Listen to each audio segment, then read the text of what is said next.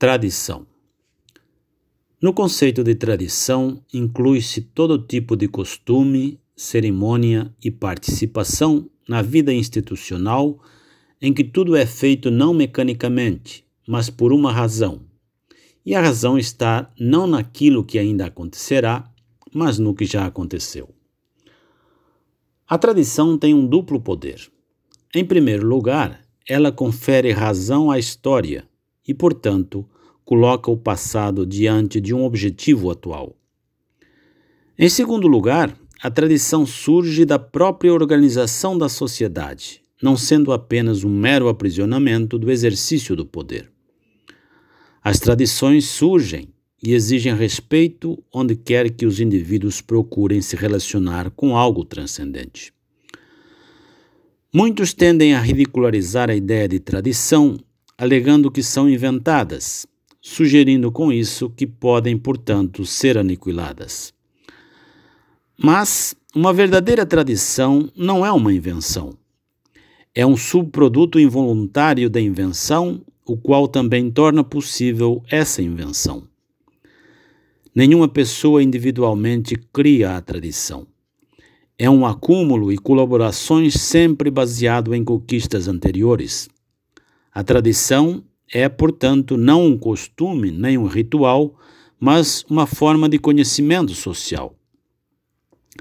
Tal conhecimento surge de uma mão invisível a partir das atividades ilimitadas da sociedade, dos problemas enfrentados e resolvidos, dos acordos que foram perpetuados pelos costumes, das convenções que coordenam nossas paixões que de outra forma seriam conflitantes e do ininterrupto processo de negociação e acordo por meio do qual acalmamos os cães de guerra.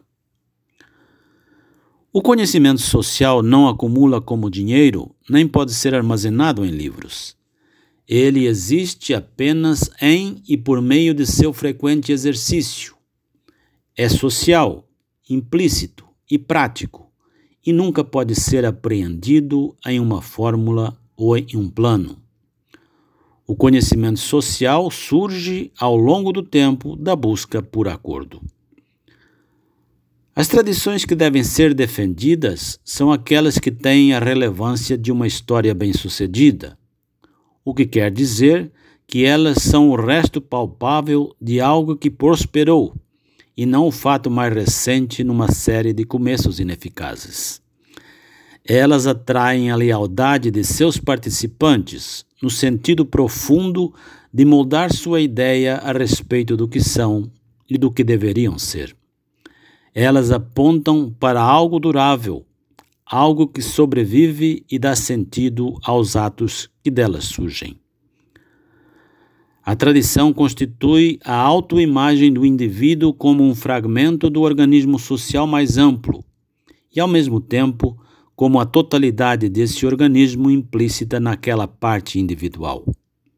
A instituição da família é um exemplo claro disso.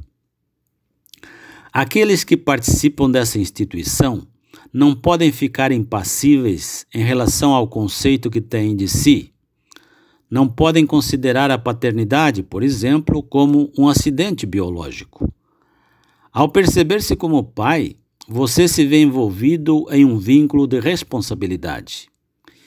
E a razão para esse vínculo e para as ações que o expressam está no fato de as coisas serem assim. E elas são assim porque têm sido assim.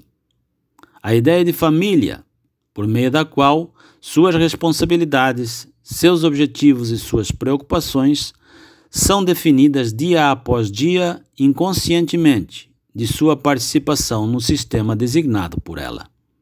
Isso é o que é dado. Se você não tivesse concebido suas atividades como exemplos do padrão histórico contido nesse conceito, então teria precisado de algum substituto adequado, algum conceito rival, segundo o qual pudesse estabelecer seus fins. E se esse conceito não pertencesse à tradição, abriria as portas para um pensamento perigoso. Talvez eu não faça isso como um fim em si ou por aquilo que é, mas como um meio para um fim. Então, onde está o fim? Onde está o benefício disso?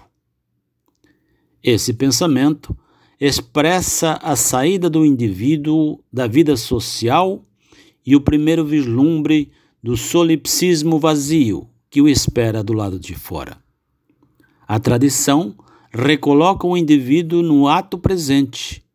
Ela mostra a razão existente no ato e acalma o desejo por um fim justificável.